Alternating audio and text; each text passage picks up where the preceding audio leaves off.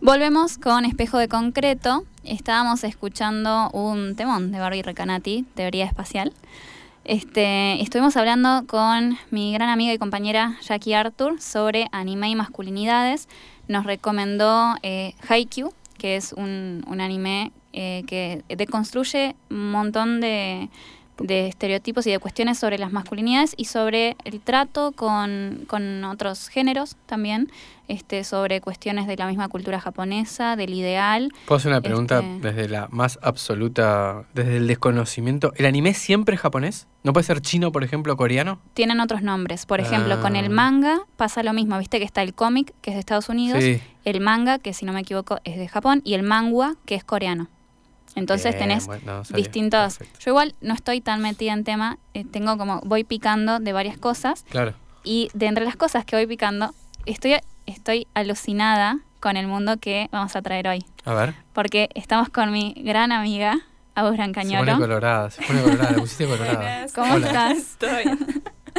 Bueno, estamos muy felices que estés acá porque les cuento, querida audiencia, Agus trabaja en cuestiones, trabaja no, bueno, no, ya me estás mirando, perdón. A ver, es quisiera estudiante. Agus Yo es soy estudiante, estudiante, que sí. nos, está muy bueno. si hay- ¿Estudiante de qué carrera? Ingeniería electrónica ¿A dónde? en Córdoba. En Córdoba. Con aspiraciones ¿Nacional a de trabajar en robótica. Exactamente. ¿Cómo? En la Universidad Nacional de Córdoba. Sí, en la Nacional. Correcto. Sabes que acá es un re espacio para estudiantes. Esta semana ya tuvimos dos entrevistas con estudiantes. Bueno, bien. Así, que es no algo que nos gusta un montón fomentar. No, no, no. No, no, está- al contrario, Yo está siempre digo que soy buenísimo. estudiante también, yo Mm. sigo con mis estudios, este, y me parece que está re bueno que tengamos A- estos Además espacios. es para mostrar que los estudiantes, mientras, o el estudiante mientras está cursando una carrera, eh, genera muchas producciones interesantes. Lo que pasa es que habitualmente no se lo pone en valor, pero Sí.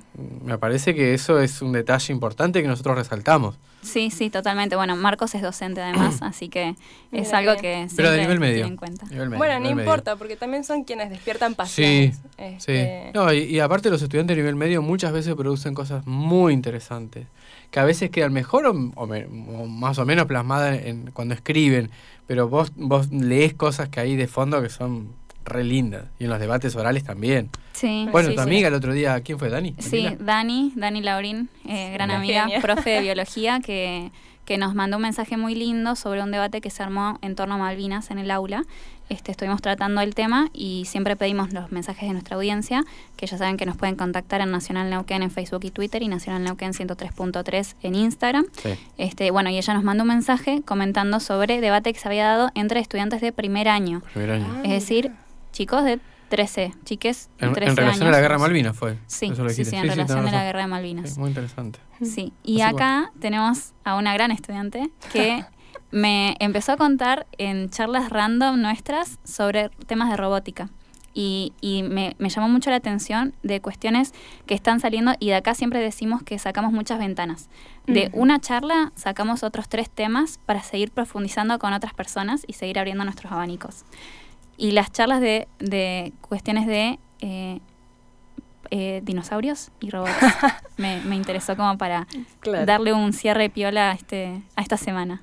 Bueno, eh, mira, lo que yo te puedo decir es que lo que se hace en la Universidad de Córdoba justamente es está el laboratorio de animatrónica y control dinámico. ¿Animatronic se llama? Animatrónica, sí.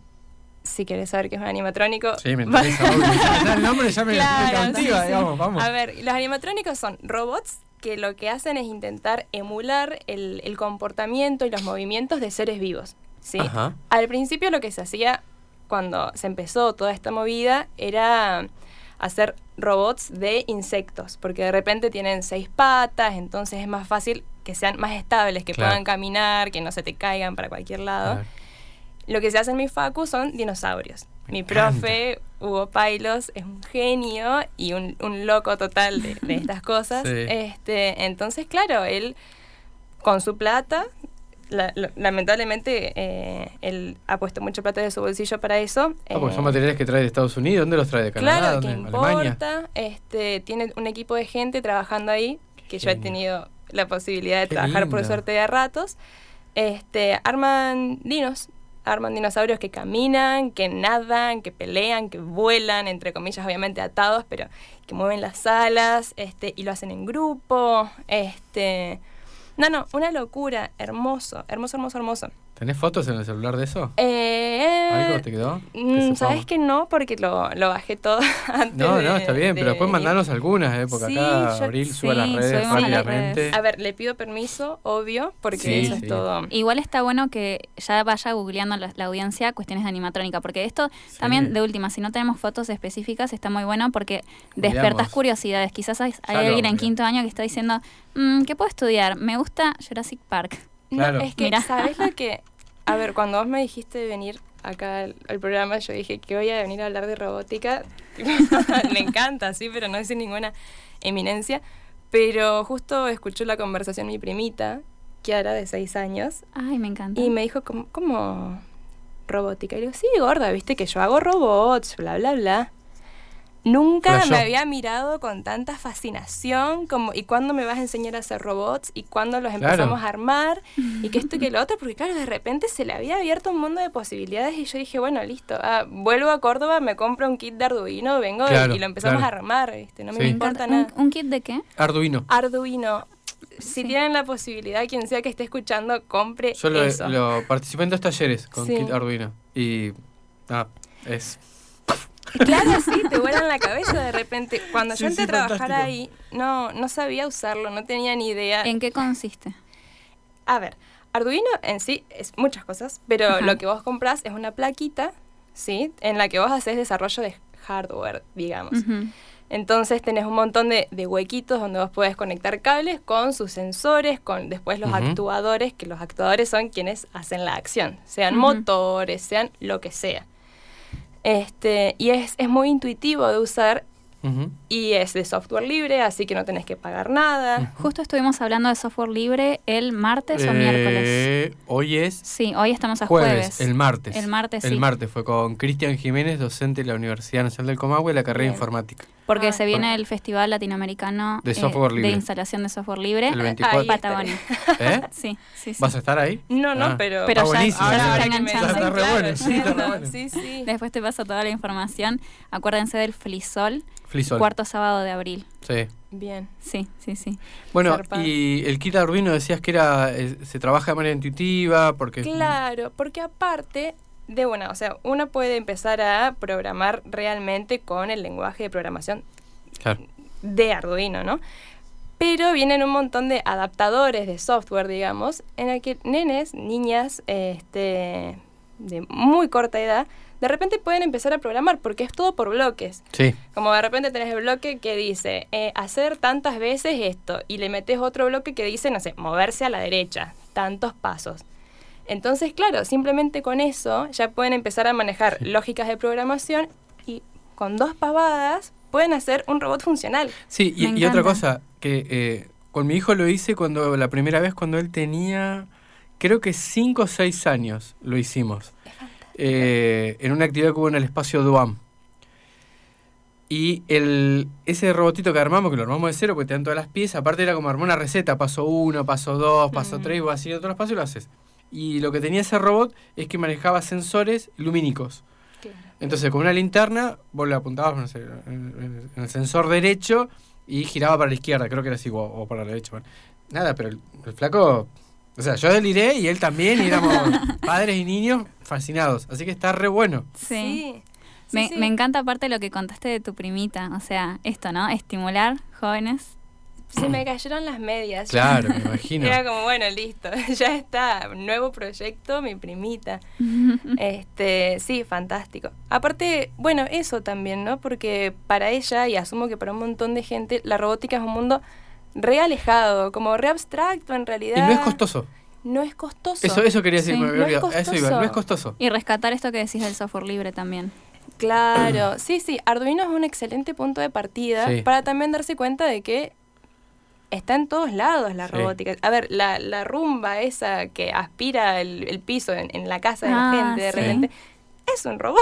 Totalmente. Lo que pasa es que como no tiene forma humanoide, Claro, uno cree que no es un está, robot. Está esa idea de que tiene que ser R2D2 Sí, o, sí. este, o los de Star Wars o esos gigantes que se ven en las industrias. Y sí, de una, la hay robótica todo. industrial Hay de todo. es una parte muy grande de la Sí. robótica, pero de repente tenés esto que se hace en la facu, que son animatrónicos, que tienen por ahí una cuestión eh, más lúdica, de por medio más recreativa. Este, hay mucho para investigación, rescate, en cirugía. Sí. Este, ahora que llevaron una nave a Marte, hay un montón de robots trabajando para juntar evidencia, e información, como Sí. son todos robots. Este, tenés desde la nanorobótica hasta, bueno, sí, tenemos robots en Marte. Sí, sí, claro. Lo que se te ocurra. Eh, y no necesariamente tiene que ser electrónico. Si estoy hablando mucho, ustedes me paran. No, no, no, al contrario. manija. estás en el espacio perfecto. Está- nosotros somos Sí. Volvamos a lo de animatronics. Sí. Que después- pero vos estás en un laboratorio, dijiste que se llama animatronics. Eh, no, no, no, no. Ah. Es el laboratorio de la facultad. Sí. Se llama, es el laboratorio de eh, animatrónica y control dinámico. Ajá. Y lo maneja, bueno, mi profe, mentor. Hugo Pailo, tipazo. dijiste. Hugo Pailas, sí. Bien. Y ahí hacen eh, robot eh, con... eh, bueno, este profe se ve que tiene una fascinación con, con, con los Con dinosaurios. los paleontólogo, digamos, y, y desarrolla eso. ¿Y vos qué estás haciendo ahí? ¿Qué, qué- ¿O qué has experimentado? Mira, ahora mismo yo no estoy haciendo nada porque, bueno, con el tema de la pandemia bueno, y todo, se cerró la facu. Y yo justo entré ahí a fines de 2019, así que llegué a hacer Claro. un hermoso proyecto y Y después nunca más pude volver a entrar. Claro. Pero está muy Eh, bueno rescatar el espacio estudiantil dentro de ese laboratorio. Sí. Sí, no, no, es que sinceramente yo le estoy muy agradecida a ese profe, rescato un montón su labor, porque, bueno, justamente él identifica a quién le puede llegar a gustar y te dice, che, bueno, vení, haz esto conmigo, te pinta venir de pasante, te paga encima cuando... No, qué genio. Claro, no es es- mucha plata, pero de repente tenía un ingreso por estar haciendo algo que me gustaba, Claro, pagar y que te aprendí. guste es un golazo. Este, sí, sí, aplicando sí. conocimientos que venís Claro. construyendo hace años. Claro, y, y de repente también esta posibilidad de darte cuenta de que, che, mira, no tenía ni idea de cómo funcionaba esto, pero tuve las herramientas para en un ratito Más empezar o- a darle forma. Y, y sí, ha sido una gran, una gran experiencia, por suerte. Lo que, a tu pregunta, Sí. eh, él me ¿Cuál de había... todas? Ni sé cuál te dice ya.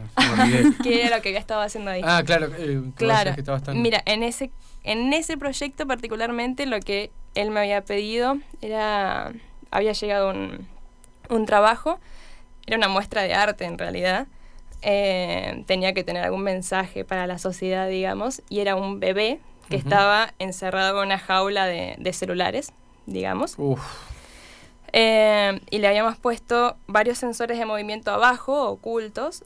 Entonces, cuando no detectaba movimiento cercano, estaban todos los celulares parados sobre el nene. Este, y el bebé llorando, moviéndose para todos lados, unas luces locas en la cabeza. Era medio perturbador si me preguntan a mí. Este, un poroto, y cuando de repente llegaba alguien por uno de los lados, era hexagonal. No, era un octógono, perdón. Si detectaba alguno de los sensores movimiento, empezaban a bajarse los celus desde donde había una presencia. Entonces, si de repente había gente rodeándolo todo, se bajaban todos los celulares, se abría esa jaula y él, el bebé se, se calmaba, empezaba a tener un movimiento más normal, se le apagaban las luces y era, bueno, algo no Qué completamente perturbador, sí. Sí, sí, la idea de fondo, Es muy buena. interesante, sí, digamos. sí. Sí. Y, y Ver cómo después ver cómo lo implementás también, ¿viste? Porque fue, fue, fue difícil. No, pero Más aparte siendo la primera experiencia, como imagino el desafío que... que Sí, de repente un montón de motores funcionando al mismo tiempo y que no se chocaran entre sí, ¿viste? Porque ha- habían muchos sensores funcionando y se podían cruzar las señales. Este, entonces estuvo re bueno. Tuve un compañero que ya la tenía un poco más clara también, entonces la parte mecánica Mm. se encargó él. Está re bueno el trabajo colaborativo, que es algo que siempre eso, rescatamos eh, acá. Está perfecto. Sí, Sí, sí. tenemos un nivel de conexión increíble. Sí, sí. Sí, eh, siempre está bueno rescatar eso. En, en cualquier trabajo, siempre lo ideal es el trabajo en equipo y claramente tener gente con la que te complementas, este, como vos mencionas, ¿no? Esto de la parte mecánica. Este, Sí, yo eso, nada, un soquete total. este, y por suerte él era como, no, no, porque lo podemos hacer así, y de repente unos pesitos y andaba bárbaro. Yo me encargué sí del código, eso a mí me encanta, programar, tuki Claro. tuki, este, pero, pero sí, la verdad que fue un, un trabajo muy lindo. termina hasta cosiéndole ropa al crío, o Me sea, encantó. cualquiera. Terminás, terminás Es que dándole también es amor parte, también. Es parte, sí. ¿viste? es parte. Este, sí, sí, muy lindo, muy lindo. Pero en sí la robótica es un campo muy amplio y más allá de esto que hacemos en la Facu, que es más electrónico y qué sé yo. A ver, también hay robots que no, no requieren ni de una fuente de poder. Ah, bueno, sí es una fuente de poder, pero por ejemplo, hay un holandés que se llama Theo Jansen o Jensen. Me va a tener que perdonar por no saber pronunciar su nombre. El tipo hace mm, robots que son accionados por el viento. Caminan, van, hacen su vida, van a su bola. Y es con viento nomás. Este, y tiene, claro, Energía sensores. Claro, Claro. Sí, sí, sí, como los pone en la playa y bueno, ahí andan los bichos dando vueltas. Es una locura, si después lo pueden buscar. O sea que tiene pequeños paneles solares. No, no, no, no, no, no, por eso. ¿Son Es- como las aspas? Tampoco. Digo, ¿cómo? Sí y Está no. bien, eh, si hay viento, el, el robotito tracciona, perfecto, pero ¿con si qué capta no esa hay energía? viento, claro, si no hay viento, eh, diseñó como una especie de estómagos de aire, Sí. como que se llenan y después, Una toma de aire. claro, Como y si fuera un después como que carrera. se, se, se lleva solo, no sé, porque se llenó de aire en algún momento.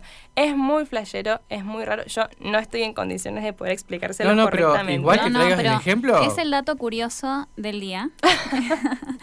este, porque sabes que estas cosas es como te decimos, ¿no? Siempre sacamos ventanas. De hecho, eh, Marcos, uno de los grandes hábitos que me, que me ha vuelto otra vez. Este, yo lo vi la primera vez que, que, que tuvimos el programa anotando, ¿viste? Como si estuviéramos en la facultad. Y dije, claro, estas cosas te, te traen un montón. Entonces ya anoté robot con vientos. Disculpa la, la simpleza de No mi importa, apunte. está maravilloso. Pero está muy bueno para averiguar porque estas cosas, si, si bien vos estás mencionando algo de Holanda, este, hay un montón de gente trabajando en Argentina, en la región. Mm, este, Bueno, en Comahue yo sé que hay aparece. mucho, hay mucho de robótica. Han hecho Sí. campeonatos de fútbol de robótica. Ah, mira, me no la parece. Si no recuerdo mal, sí, sí, sí, sí. Han hecho. Después podemos contactar al profe. Sí. Creo que estaba Gui- el profesor Guillermo Grosso, creo. Sí, que- está bueno. Vamos sacando, ¿viste? Son estos. Ver, vamos viendo las aristas que hay de un mismo tema, en este caso la robótica. Tengo entendido que hay una profe también de la Universidad del Comahue que va a dar cursos de Arduino de robótica para niñes en escuelas de Río Negro. Si les pinta. Sí, sí, La pinta. pueden buscar porque está re linda, me a parece. productora del programa. Sí, sí. Ya, ya sabemos a quién preguntarle sobre robótica, Sí, digamos. sí, sí. Eh, y, y cómo ves el proceso? A ver, se está dando, me parece, eh, un proceso de alfabetización en robótica, digamos. Bueno, eso es lo que yo más deseo en el mundo. Este, en realidad la alfabetización digital, Claro. per se. Eh, mira, creo que por ahí en lo que es la... Yo no sé de educación, no quiero meterme por ahí en camisa de once varas. Ojalá haya un poco más de, de estimulación temprana en esos temas, porque es importante, es una salida maravillosa. Y ya te digo, este es algo que se considera muy alejado y que en realidad no lo es tanto y que permite un montón, montón de cosas, porque de repente vos con esos conocimientos haces lo que quieras. Es una democratiza- ah, democratización del conocimiento impresionante. Sí. ¿Sabés Un concepto súper mega clave, me encantó. Sí, igual hay una cuestión ahí, vamos, vamos a hacer una pausa, está bueno lo que estás diciendo. Eh, lo mismo pasó con el plan Conectar Igualdad, cuando llegaron Ujú. los netbook. Sí. Viste que están los kits Arduino, y son unos que están en las escuelas, nivel inicial, nivel primario. Yo los he visto, y realmente todo lo que han enviado de kit Arduino es hermoso. Es hermoso. sí, de hecho, yo, cuando tomé el- este segundo taller, lo tomé con un profe de nivel primario. Eh, fue una capacitación gratuita de cuatro encuentros y los hicimos en, en escuelas rotativas. Y una de las escuelas fue en Vista Alegre. Y tenían todo el kit, que es un mueble grande con roditas, todo, y, y tenían no sé cuántos kits Arduino. 12, 14, 16, no lo sé. Digo, pero ¿cuál es el, ¿dónde está el- la frontera donde te permite lo posible de lo imposible? Hoy por hoy, el primer obstáculo es la formación docente. Sí. Tenemos Sí. un serio problema en eso porque no, no se prepara el docente. Y el docente muchas veces le da vergüenza decir que no sabe esto. Porque ve que los, los chicos, los, los niños, las niñas, a veces son como muy rápidos, pero eso no quiere decir que tampoco lo sepan usar. Entonces, eso es algo de trabajar. Como pasó con el plan Conectar Igualdad, que hubo resistencia. Sí, cuando, como cuando hablamos con Ana María Andrada.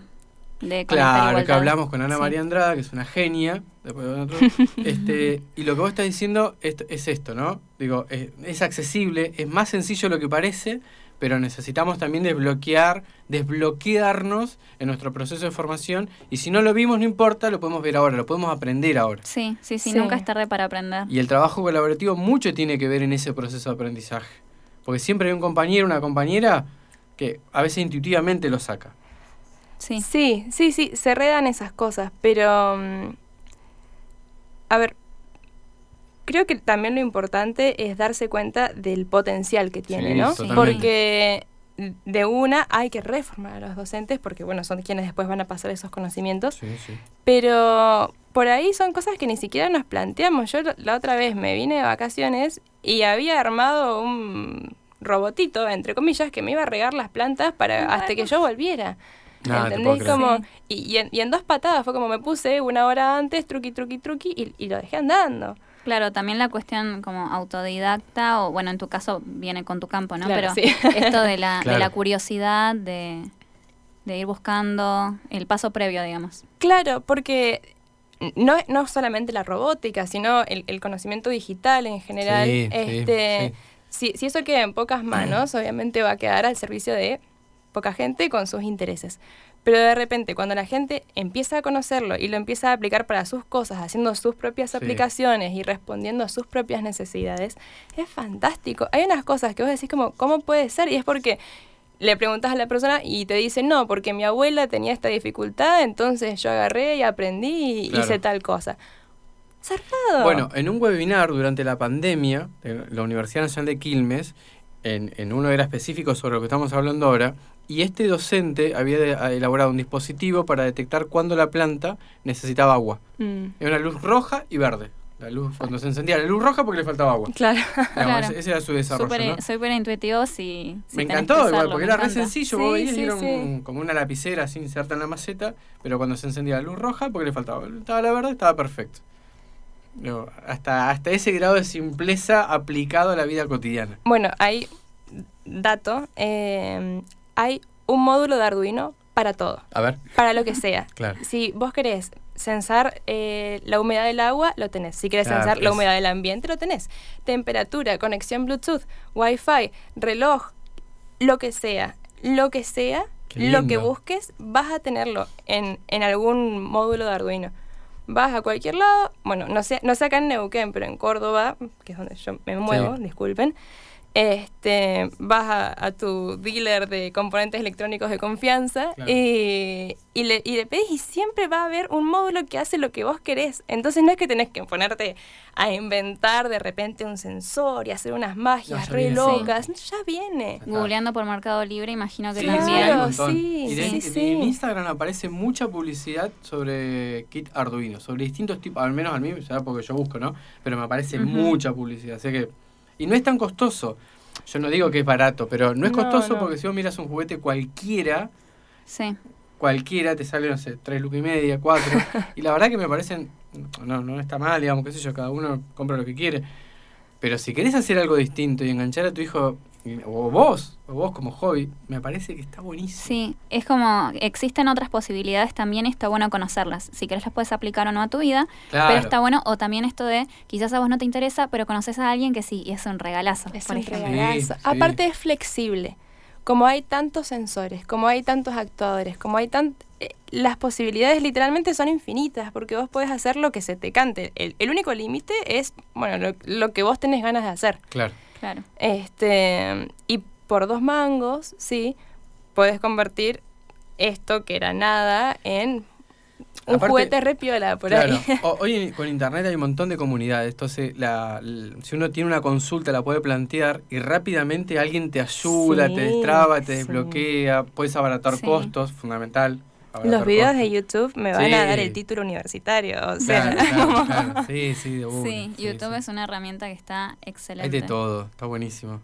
Bueno, eh, mira, es impresionante cómo se nos hizo la hora. No, no, pero está perfecto, está perfecto porque te digo, con Marco siempre nos, nos colgamos hablando Y, y nos pasa esto, que vemos y de repente se hace la hora, porque a veces senti- sentimos que dos horas se nos hace poco tiempo. Eh, sí. es, es algo, los miércoles que tenemos una hora también. Ah, esos días el miércoles. ¿no? Sí, sí. Eh, la verdad es que muchísimas gracias por venir, Agus. Este, Gracias por invitarme. un, un placer, viste que realmente es, es, Voy a es hacer bellísimo club, de esto. fan de tus amigas. Yo lo voy a ¿Están escuchando, eso. chicas? Acá tienen. No, bien, bien, muchísimas gracias. sí. Mm, Gracias y a ustedes. bueno, nos tendremos que ver el lunes recién Dale. porque mañana acuérdense que no vamos a estar, es feriado, así que estén atentos y atentas a la, a la programación especial que va a haber por Malvinas de Radio Nacional, este que, que va a haber entrevistas a Daniel Filmus. Este, de hecho, ahora a las 8 viene la entrevista también, Sí. también a Daniel Filmus. Este, así que mm, hay, hay muchas cosas muy buenas para, para ver y seguir haciendo memoria. Muy bien. Esto ha sido Espejo de Concreto. Un abrazo y hasta siempre.